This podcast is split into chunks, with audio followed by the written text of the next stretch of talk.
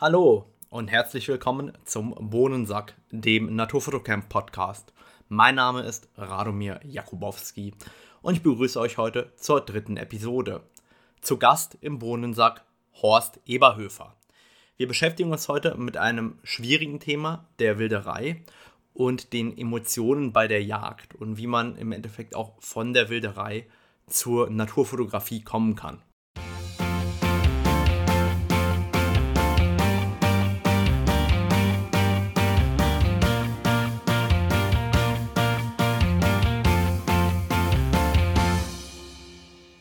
Hallo Horst und herzlich willkommen heute beim Bohnensack.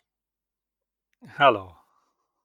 Horst, ähm, dein Name ist Horst Eberhöfer und ich habe dich ja schon vor einigen Jahren kennengelernt als sehr feinfühligen Künstler. Du beschäftigst dich wirklich mit bildenden Künsten in sehr unterschiedlichen Facetten, die oftmals auch sehr, sehr naturnahe Ausprägungen haben. Du bist, so wie ich dich kennengelernt habe, ein sehr, sehr großer Naturliebhaber und Naturfreund und mittlerweile auch Naturfotograf. Im Jahr 2018 bist du All-Over-Winner beim Aspherico Photo Contest geworden, einem internationalen Naturfotowettbewerb in Italien. Und ähm, du bist auch Autor des Buches Der Wilderer im Nationalpark. Und heute möchte ich mich mit dir einem sehr kontroversen Thema widmen. Das heißt, ähm, der Wilderei und auch der Naturfotografie oder wie man aus der Wilderei in Richtung Naturfotografie kommen kann. Dabei werde ich natürlich ähm, keine Partei in dem Sinne ergreifen, aber natürlich möchte ich auch erfahren, welche Gefühle und Emotionen entstehen dabei und wie oder warum ähm, kommt man überhaupt zu etwas wie der Wilderei. Vorweg sollte man sagen, du hast in deinem Leben gewildert, du bist nicht mehr aktiver Wilderer. Deswegen wirst du, glaube ich, auch offen mit uns sprechen, aber genau das äh, finden wir heute heraus. Und ähm, die Wilderei ist ja generell sehr negativ behaftet und natürlich auch strafbar. Bei uns in Deutschland ist das äh, Ganze belegt mit Freiheitsstrafen von bis zu ähm, drei Jahren, in schweren Fällen sogar noch länger, bis zu fünf Jahren. Und ähm, heute möchte ich genau über das Thema mit dir am Ende des Tages sprechen. Vielleicht fangen wir erstmal damit an, dass du uns ganz kurz erstmal noch schilderst für jeden Laien, was ist überhaupt der Unterschied zwischen der Wilderei und der offiziellen Jagd, bevor wir zu deiner Person kommen. Ja, ähm, zunächst muss ich sagen, äh, ich wohne direkt am Fuße des Stilfser Nationalparks. Dort ist äh, oder war die Jagd lange offen und man durfte in diesen Nationalpark jagen und, äh, und äh, wie es halt dann ist, äh, gewisse mittlerweile darf man im Nationalpark nicht mehr jagen. Und äh, ich bin aufgewachsen in dieser wilden, rauen Landschaft und der Unterschied zwischen Jagd und Wilderei, also wenn Hirsche sprechen könnten, würde ich mal sagen, für den Hirsch macht es keinen Unterschied, ob er von einem Wilderer geschossen wird oder von einem Jäger. Äh, von dem her ist vom Wild her kein großer Unterschied. Ähm, zudem würde ich sagen, ich als Wilderer habe in, in meiner Zeit äh, zum Großteil ganz gut aufgepasst, was ich gejagt habe. Ähm, ich habe nicht gerne weibliche Tiere geschossen, die für Nachwuchs da sind, sondern äh, äh ich wollte eigentlich nur die alten männlichen erlegen und schießen. Äh, das ist eine Passion. Äh, wenn, äh, wenn man äh, im Gespräch direkt Wilder und Jäger, wenn ich mit einem Jäger äh, Nase an Nase stehe und über die Jagd rede, dann äh, reden wir über das gleiche Thema. Es ist das gleiche Thema. Lediglich, die Wilderei ist verboten laut Gesetz und die Jagd nicht. Das heißt aber nicht, dass in der Jagd alles richtig ist. Denn ich kritisiere auch die Jagd, die offizielle. Und ich bin der Meinung, dass viel zu viele Tiere geschossen werden während der legal, legalen Jagd. Äh, das ist eine lange große Sache. Da könnte man schon auch lange kritisieren. Gut. Jetzt ähm, wissen wir, Thematik Jagd und Wilderei ist nah beieinander grundlegend, nur dass der Jäger das, was er macht, offiziell macht und das auch darf und die Wilderei im Endeffekt äh, ein nicht legales Unterfangen ist laut unserem Gesetz. Du warst ja schon von früher Kindheit an von der Natur fasziniert und äh, mit der Jagd auch vertraut. Wie bist du damals dazu gekommen, anzufangen zu wildern? Also wie, wie kommt man dazu? Was sind das für Emotionen und äh, warum? Wie, was, was fühlst du dabei und wie ist das Ganze entstanden? Okay, das ist eine tolle Frage. Also vorab, alles, was ich, alles, was ich in meinem Leben gemacht habe, mache ich meistens sehr passioniert. Und, und damals gab es kein Internet, kein, kein Fernsehen, hm, kein Asphalt auf der Straße. Im Nationalpark war damals die Jagd noch offen. Man durfte Hirsche, Rehe, Gämsen jagen. Mein Vater war der oberste in, in dieser Gemeinde, der Jagdrevierleiter, äh, und der hat mich, nachdem ich inständig immer gebeten habe über das, Papa, nimm mich mit auf die Jagd. Äh, ich habe also in meinem Leben ausschließlich Jagd äh, gesehen, erkennt, gelebt. Äh, dazu möchte ich auch sagen, in meinem Umfeld Freunde oder ältere Nachbarn, das waren dann die Bösen, das waren damals schon Wilderer. Südtirol ist einfach ein wildes Land. Äh, damals schon als Kind konnte ich erkennen, dass die Wilderer viele großen Trophäen hatten und mein Papa hatte die nicht. Da habe ich mir mal gedacht, mal irgendwo möchte ich auch mal so eine große Trophäe das scheinen ja nur die Wilderer zu schaffen. Als Kind gedacht. Ähm, so bin ich mit der Jagd aufgewachsen. Also damals war es anders wie heute. Hm, rau. Äh, natürlich, Horizont hatte man da noch einen kleinen. Ich, ich, ich war nicht offen, wie man jetzt ist, oder, oder weitsichtig. Und, und so bin ich aufgewachsen mit der Jagd. Aber dann wurde die Jagd im Nationalpark Stilfserjoch verboten. Und ich war gerade 14 Jahre, 13, 14 Jahre. Und wie es halt dann ist, ich, dann äh, Jagd verboten. Wer hat das verboten? Das hat ja Italien verboten. Äh, die Gesetze von Italien haben in Südtirol die Jagd im Nationalpark verboten. Und immer wenn man jetzt etwas verbietet, dann äh, gibt es dann auch Gegner, speziell auch die Jäger. Und auch hier haben dann die Jäger angefangen zu wildern, weil sie glauben, in ihrem Wald nicht mehr jagen zu dürfen. Und so wurde da jahrelang im Nationalpark Stilfserjoch sehr intensiv gewildert. Sowohl von den Jägern und von den Wilderern. Also das waren dann alles Wilderer. Und äh, da hat niemand gesagt, dass das verboten ist. Äh, von meinen Freunden, von meinen älteren Bekannten, von meinem Vater. Ja, da, ja, der Vater hat das nicht gerne gesehen, aber aber das, das war hier äh, die, das war mir in die Wiege gelegt. So bin ich aufgewachsen. Gut. Du hast ja auch äh, ein Buch geschrieben, ähm, mittlerweile auch schon vor 12 oder 13 Jahren. Das hieß ähm, Der Wilderer, oder das heißt Der Wilderer im Nationalpark. Was bewegt dich dazu, offen darüber zu sprechen und worum geht es auch äh, in diesem Buch? Ja, Äh, ich habe ich habe in meiner Zeit als junger Bursche so viel Tiere erlegt und geschossen. Irgendwo war es mir genug an Trophäen. Äh, irgendwo wurde ich älter.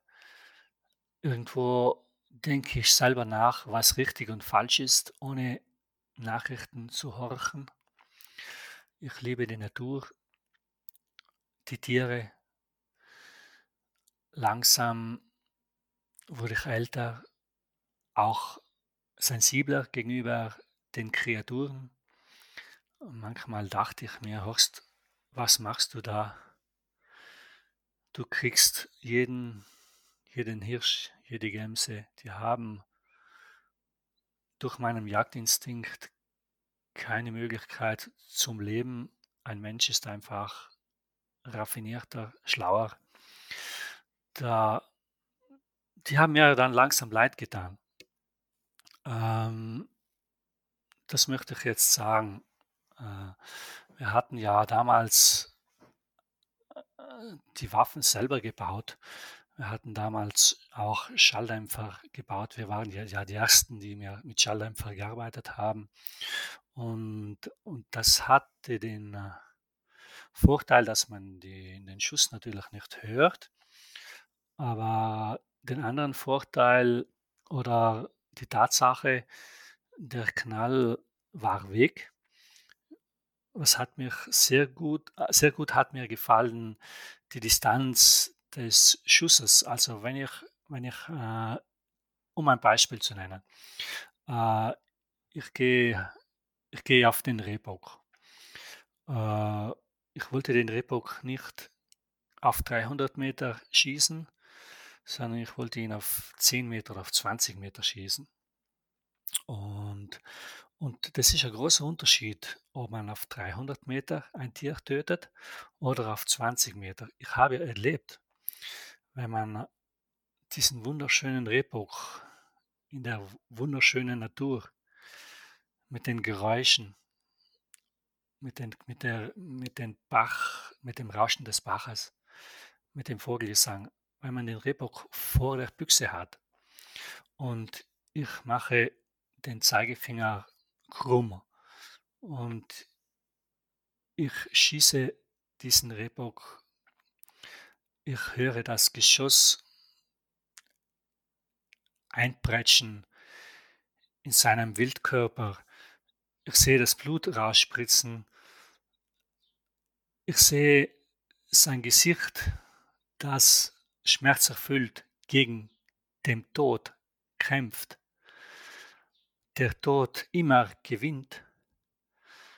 Dann der Tod des Rehbockers eintritt und die Seele aufsteigt und er wieder anfängt zu lachen, sein Gesicht wieder schön ist wie vorher, äh, das ist für mich,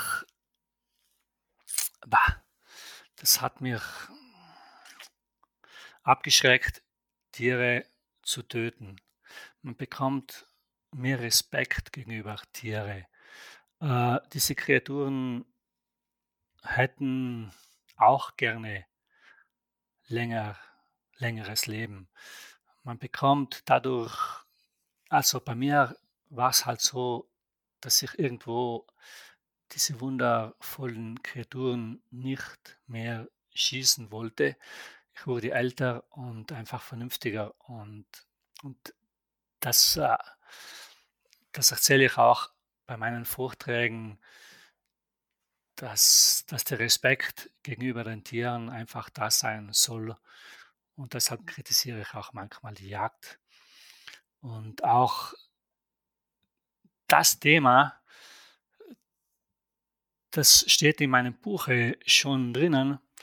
Äh, ich wollte einfach durch, mit meinem Buch aufmerksam machen, ich habe mich selber in meinem Buch kritisiert über das, was ich falsch gemacht habe und das wirklich alles, was ich kenne. Ich habe alles ehrlich in meinem Buch hineingeschrieben. Äh, und ich hoffe, dass sich Jäger, die das Buch lesen, darin finden und daraus was lernen, von der Natur, von der Kreatur was zu lernen. Deshalb habe ich mein Buch geschrieben. Gut. Jetzt sprichst du ja ganz offen über diese Emotionen, über das, was du getan hast, über die Wilderei. Und damit wird man ja grundsätzlich oder man man man kommt ja unter Beschuss von beiden Seiten. Auf der einen Seite die Jäger, die eventuell der Meinung sind, dass der Wilderer ihnen ja etwas wegnimmt in ihrem Revier. Und auf der anderen Seite natürlich auch bei jedem Naturschützer. Und ich würde auch sagen, die Wilderei ist so negativ behaftet auch äh, eigentlich bei jedem normalen Naturliebhaber oder Naturfreund. Wie gehst du mit dieser kontroversen Diskussion um und wirst du nach deinen Vorträgen auch regelmäßig dazu konfrontiert oder angegriffen? Ja, äh, alles ist da schon vorgekommen, ja. Also durch meine Offenheit kann ich öffentlich darüber sprechen. Äh, das mache ich auch gerne. Und ja, wenn ich höre jetzt von deinem von deiner Stimme, dass, äh, die Wilderer äh, äh, das hast du nicht gesagt, aber ich sage mal, die Wilderer sind, äh, manchmal die Wilderer im Nationalpark, so möchte ich sagen, bei uns da. Ich möchte das ein bisschen beschränken. Ich, äh ich bin ja dagegen, dass, äh, Wilderer Nashörner erlegen und schießen, die letzten, die es gibt. Jetzt, ich muss mich wirklich beschränken. Im Nationalpark Stilfser-Joch, doch gibt es Gämsen, Hirsche, Rehe, die, die werden nicht ausgerottet. Die werden heute noch dort oben gewildert äh, von jungen äh, jagdinteressierten Menschen, die zwangsweise Wilderer sind, weil sie sonst nirgendwo die Jagd ausüben können ist ein langes Thema. Äh, für mich möchte ich schon sagen, dass ich auch die Jagd kritisiere. Denn äh, ich bin mittlerweile Jäger in, im Grenzgebiet zu Taufers im Münstertal an der Schweiz. Dort darf ich legal jagen. Aber damit ich einen Rehbock schießen dürfte, muss ich heuer eine Rehgeiß schießen, die ein Kritz jährlich hat. Äh, okay, ich sollte dann eine Rehgeiß schießen, die kein Kritz hat. Ich mache das nicht, denn ich mach, ich will kein weibliches Tier schießen. Ähm, somit könnte man dann auch sagen, dass das Gesetz auch Fehler macht.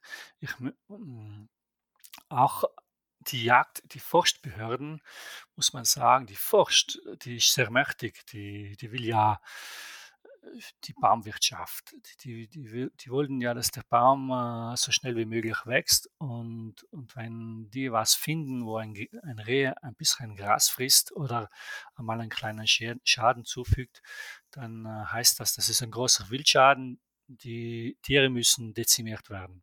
Somit würde ich sagen, dass die Jagd schlimmer ist als die Wilderei, weil die Wilderei im Nationalpark ist, ist so, die schießen die alten Hirsche, die alten Rehböcke zum Großteil und lassen das weibliche Wild zum Großteil leben. Was bei der Jagd nicht so ist. Bei der Jagd wird viel mehr geschossen. Und was mir überhaupt nicht gefällt, ist, wenn Jäger über das, was sie machen, lachen, Fotos lachen und sich freuen über diesen, dieses Töten der Tiere. Also ich kritisiere da schon auch die Jagd. Das ist ein großes Thema, da muss man schon ein bisschen spezifisch drüber reden. Das heißt auch das Präsentieren ähm, des Jägers vor dem geschossenen Tier und das Stolzsein darauf, das hat für dich nichts mit Respekt vor dem Tier und Respekt vor der Natur zu tun? Oder wie kann man das deuten?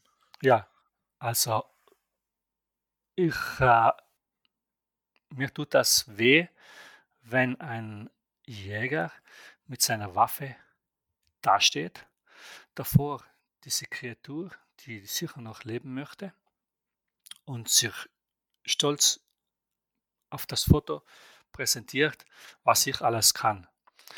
Also ich will nicht persönlich werden, aber das ist keine große Heldentat. Äh, das sehe ich nicht gerne. Äh, mittlerweile, ja, ich schieße auch ein, zwei Stücke noch, noch zum Essen, weil ich bin nicht Vegetarier. Ich, ich schieße heutzutage auch noch zwei Tiere, die ich mir sorgfältig aus, aussuche für die eigene Gefriertruhe. Das mache ich, werden Vegetarier auch sagen. Das ist nicht schön. Okay, das kann ich mir verzeihen, aber ich mache es nicht einmal gerne und ich, ich kritisiere eben diese Respektlosigkeit gegenüber der, der Kreatur. Ich habe das auch gemacht. Und vor allem kritisiere ich mich, ich habe das so gemacht. ich hoffe, man kann das verstehen. Dann erzähl uns doch vielleicht auch jetzt ein wenig, was, was hat sich in dir verändert und ähm, wie hat sich auch deine Lebensphilosophie verändert? Was ist heute deine Lebensphilosophie? Und wie kommt man von der Jagd oder vom Töten von Tieren zu der Fotografie, zur Naturfotografie am Ende des Tages? Ja, das ist viel schöner zu sprechen. Das war so. In Südtirol gibt es einen Fotoverein, die Strix. Und äh, bei meiner Arbeit als Künstler habe ich einen äh, Strix-Fotografen kennengelernt. Der kannte mein Buch und der hatte mich gefragt, Horst, könntest du mich zu den guten Plätzen im Nationalpark hinführen? Dann könnten wir mal Fotos machen. Ja, kann ich dir schon schöne Plätze zeigen, wo, wo viele Hirsche sind. Da habe ich so eine kleine Bridge-Kamera gekauft, so, so eine 300 Euro Kamera und, und bin mit dem in der Prumpfzeit zu diesen Plätzen hin und wir haben dort damals, sage ich noch, habe ich noch mit der Linse versucht zu jagen, mit diesem Gerät da. Kein, ich wusste ja nicht, hatte keine Ahnung von Fotografie. Äh, ich habe jedoch gesehen, dass dieser Mensch, dieser nette Mensch, der mir über die Fotografie erzählte, keine Ahnung hat, wie man diese Tiere näher kommt. Äh, bei uns sind die Tiere sehr scheu, ausnahmsweise scheu. Da muss man sich bewegen wie ein Indianer. Da darf man keine Geräusche machen. Und wenn die Spiegelreflexkamera einen Klick macht, sind die Hirsche weg. Es ist sehr, sehr schwierig, da ein, ein Bild zu machen. Aber dieser Mann hat mich dazu bewegt, endlich das zu finden, nach dem ich suchte. Äh, ich habe an diesem Tag viele Fotos von vielen Hirschen gemacht. Er hat keines gemacht, doch ich habe diese, diese Fotos, die, die habe ich nicht, die, ja, ich habe sie geschossen. Äh, damals habe ich noch Fotos gejagt oder nach Fotos gejagt und geschossen und habe gesehen, boah, na, das, das, das ist eine tolle Sache. Die, die Tiere, die bleiben am Leben. Damals war es für mich so, dann hat mich die Fotografie, dieser Mann hat mich zur Fotografie gebracht, das Interesse, also die Tiere bleiben am Leben. Und zudem noch habe ich gesehen, dass ein gutes Foto machen, das ist ja viel schwieriger als ein Tier zu töten, weil ein Tier zu töten, das ist keine Kunst, das ist eher eine Schandtate. Also da braucht man sich nicht drum rühmen. Aber um ein schönes Foto in, in der Gebirgslandschaft zu machen, das ist höchste Kunst. Und das freut mich, dass ich mittlerweile leidenschaftlicher Fotograf bin. Nur schade, dass ich es nicht früher entdeckt habe.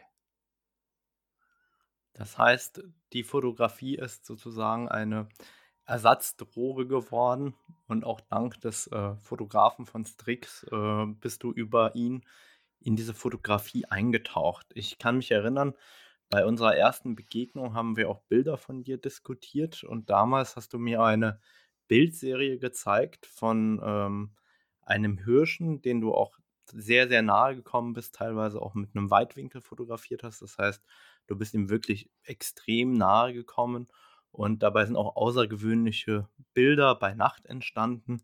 Vielleicht erzählst du uns ein wenig von dieser Geschichte, dieser Begegnung. Ähm, was hast du dabei empfunden und wie wie waren die Emotionen und wie bist du überhaupt dazu gekommen, sich einem Tier so stark zu nähern in einem deiner ersten fotografischen Projekte? Ja, äh, die die Geschichte mit dem Anton. Diesen Hirsch habe ich Anton getauft. Also, dieser Hirsch ist mir aufgefallen in der Hirschbrunft im Schweizer Nationalpark. Und dort habe ich diesen Hirsch, äh, 2 Brunftsaisonen fotografiert, so gut man das kann da. Da darf man sich ja nicht vom, äh, Weg bewegen. Ist ein tolles, geschütztes Wildreservat, relativ wenig Wild. Das hat aber vor allem mit anderen Gründen zu tun.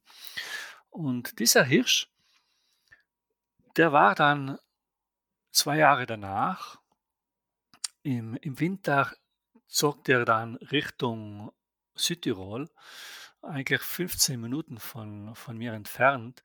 Auf einem Bauernhof hat man den entdeckt und das war ja mein Lieblingshirsch. Der war äußerst im Geweih so schön und und der hat mit mir immer gespielt in der Brunftzeit. Er hat mich gekannt. Ich habe mit ihm geredet. Also, ich versuche immer mit den Tieren im Dialog einzugehen. Das geht gut, wenn man äh, wenn man die Tiere liebt, wenn man nicht nervös ist, weil man die Tiere mit den sechsten und siebten Sinn nahe tritt nahe tritt, dann kann man mit Tieren im Dialog gehen. Äh, das muss aber so sein, dass man das alleine macht oder 2 Gleichgesinnte. Wenn jemand nervös neben mir steht, dann klappt das nie. Das hat damit zu tun, weil Tiere das spüren. Ähm, die die Tiere müssen spüren, dass von dir, von mir, äh, angenehme Wellen kommen und dann machen die das auch mit. Dann sind die auch nicht mehr so scheu. Die sind ja intelligent. Die können nur nicht unsere Sprache. Ähm, und dieser Hirsch, der der kam ab und zu bei einem Bauernhof im also, äh, der Bauernhof, äh, abseits des Dorfes, äh, wirklich Hof, äh, hat er von den Kühen den Rest gefressen oder den den den Mais. Und und jetzt, äh, habe ich habe ich mit diesem Bauer gesprochen drüber, ob ob ich diesen Hirsch fotografieren könnte. „Ja, wie willst du das machen, Horst?“ „Ja, das lass nur meine Sorge sein.“ Und so habe ich den Hirsch angefüttert und, äh ich war 2 Winter lang mit diesem Hirsch unterwegs, kann man sagen. Ich hatte mit dem Hirsch 300 Stunden in der Nacht verbracht, bei Kälte minus 17 Grad teilweise. Manchmal musste ich gehen. Ich halt ich hatte den Ab Abzug des der des den Auslöser. Ich ich habe es nicht mehr geschafft, mit der Kälte standzuhalten. Aber der Hirsch, der wurde regelrecht zahm. Der hat mich bis auf 5 Meter Nähe, Distanz hinlassen und hatte mein Vertrauen und habe dann den Hirsch mit den Sternen fotografiert. Das wurden vor allem Bilder mit Sterne, Hirsch in der Landschaft, 15 Millimeter Weitwinkel. Und und dann kam mir die Idee den Hirsch ans Kreuz zu locken. Äh, bei uns ist es so, dass die die Religion halt so hat, dass diese Wegkreuze überall rumstehen. Und, und ich wollte diesen Hirsch an dieses Kreuz bringen, haben auch ans Kreuz gefüttert und habe dann ein andächtiges Foto vom Hirsch am Kreuz gemacht. Der Hirsch schaut den Christus an und hat mit denen regelrecht gesprochen und ich fotografiere diesen Hirsch mit. Das ist quasi eine Entschuldigung über das, was ich gemacht habe mit den Wildtieren. Dieses, Hirsch wurde, dieses Bild wurde ja dann auch bei einem Wettbewerb ausgezeichnet, das freut mich. Ja, das ist so kurz die Geschichte mit dem Anton. Der Anton wurde dann eine Woche, nachdem ich dieses Foto gemacht habe, damals in diesem Winter hatte er äh, seinen Fuß gebrochen. Bei alten Hirschen ist das wie bei alten Menschen, die, die brechen sich auch die Knochen. Und, und dann hat das der Jagdaufseher von der Schweiz da von diesem Tal mitbekommen, dass der Hirsch hier eine Verletzung hat. Und der Jagdaufseher hat dann den ehemaligen Wilderer, sage ich mal, Horst Eberhöfer, den Hirsch weggeschossen. Also ich wollte den Hirsch leben lassen, aber das Gesetz sagt dann in der Schweiz, wenn ein, ein Wildtier irgendwas gebrochen hat, dann muss das getötet werden. Das ist auch nicht richtig. Ich habe dann geweint über, diesen, über diese Sache. Das ist eine bewegende Geschichte auch über diese Bindung, die du über die Fotografie zu deinen Motiven mittlerweile auch teilweise aufbaust. Und du bist ja nicht nur Fotograf oder in erster Linie nicht Fotograf, sondern ja auch Künstler. Vielleicht sagst du auch noch ein wenig etwas darüber, was, was du eigentlich machst in deiner Kunst und welchen Einfluss oder welche Einflüsse die Natur und auch vielleicht Naturmaterialien und ähnliches haben auf deine eigentliche Kunst, darauf, was du im Alltag äh, machst, um dein Brot zu verdienen. Ja, ich, äh, ich darf ich darf, ich darf mein Brot mit Malerei verdienen. Das heißt, ähm, hauptsächlich arbeite ich natürlich in Südtirol in den guten Hotels. Ähm, dort bewege ich mich als Künstler, als Raumgestalter. Das geht hin bis zur Architektur oder auch einmal eine Sauna, Wellnesslandschaft total anders zu gestalten. Ähm, Ausschließlich benutze ich natürliche Materialien. Am liebsten mache ich aus Erde, aus bunter Erde Farbe. Und wenn ich mit diesen Farben an den Wänden male, dann kommt mir einfach vor, dass die Energie an diesen Wänden natürlich ist. Da fehlt nur mehr das Vogelgeräusch oder das, das Rauschen des Baches oder des Windes, der durch die Blätter weht, dann sind wir in diesen Räumen in der Natur. Und es anders muss ich mal sagen, normale Farben bestehen ja aus Plastik, aus Erdöl. Und das, was ich mache, besteht aus Stein, aus Pigmente, aus Erde. Vorwiegend natürlich, da ich dauernd in der Natur bin, also wenn ich nicht in der Natur sein kann, dann glaube ich, bekomme ich Fieber. Also ich liebe das Arbeiten mit meinen Kunden, jedoch den Ausgleich in der Natur, das ist das ist das Wichtigste für mich, sonst könnte ich, glaube ich, nicht leben. Ich könnte nie leben, dort wo keine Berge sind, weil da wäre ich ein Schneehase in der Wüste. Sehr, sehr interessant. Genau so habe ich dich ja auch kennengelernt als ein ähm, Freigeist und ein Künstler, so wie er im Buche steht. Was ist denn so deine Lebensphilosophie? Was, wie, wie, wie gehst du heute durch dein Leben und was sind so die Ziele und die Ideen, die du auch hast jetzt für die Zukunft? Hm. Boah, über das, was ich noch nicht gemacht habe, bin ich sehr vorsichtig, denn es ändert sich ja immer. Ähm, was mir gut gefällt, ist Fotovorträge machen und über mein über mein Wildererleben auch erzählen. Äh, da kommen auch Jäger und Naturschützer und ich mache ich erzähle natürlich auch gerne über dieses Thema, damit die mich besser verstehen. Äh, was ich gerne mache, ist Fotos und den Menschen die Menschen mit meinen Fotos zu inspirieren oder zu zeigen, was Natur ist, wie man mit Natur umgeht, sie zu sensibilisieren. Ähm, ich bin viel im Gletscher und sehe, dass das Gletscher schmilzt. schmilzt. Äh, das wusste ich gar nicht, dass das so schnell geht. Äh, ich halte das fotografisch fest. Ein anderes Projekt ist jetzt, ich äh, versuche jetzt Schwalben zu fotografieren.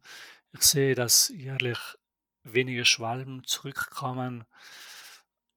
Äh, ich muss die festhalten, fotografisch und vielleicht kann ich mal mit meinen Bildern in späterer Zeit Kinder aufmerksam machen, was wir hatten. Es geht ja leider abwärts mit unseren Insekten. Ja. Du hast ja auch, äh, als wir miteinander gesprochen haben vor mittlerweile einiger Zeit, auch angekündigt, dass du gerne ein zweites Buch schreiben würdest. Das hast Ja. du mir, mir ja fast versprochen.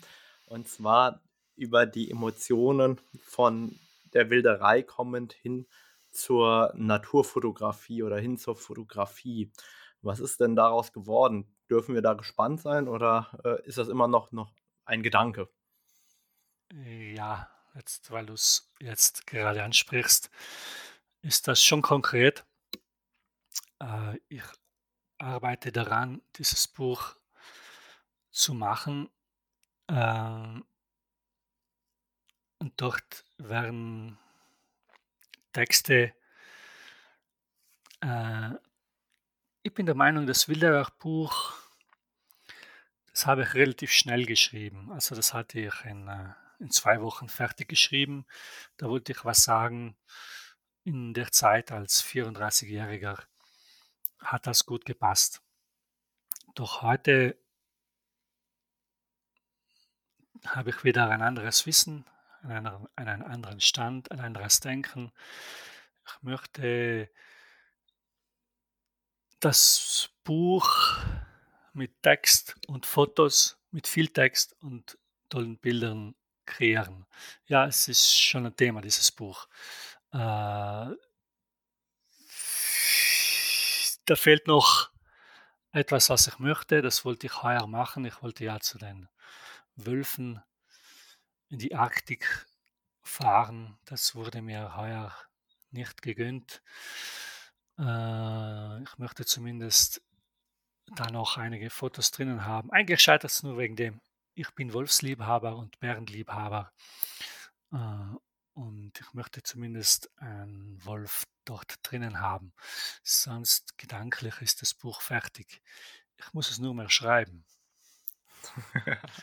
Das ist immer der, der, größte Hindernisgrund. mein Vater hat, glaube ich, so viele Bücher im Kopf, ähm, aber bis heute noch kein einziges davon geschrieben. Gut. Horst, ich danke dir, dass du heute dabei bist und dass du uns heute etwas mehr über diese Emotionen und über dieses ganze Thema ähm, erzählt hast und uns da auch ein wenig mitgenommen hast auf eine emotionale Reise. Und wünsche dir natürlich weiterhin viel Erfolg und wir bleiben wie immer auch im Kontakt. Vielen lieben Dank. Dankeschön.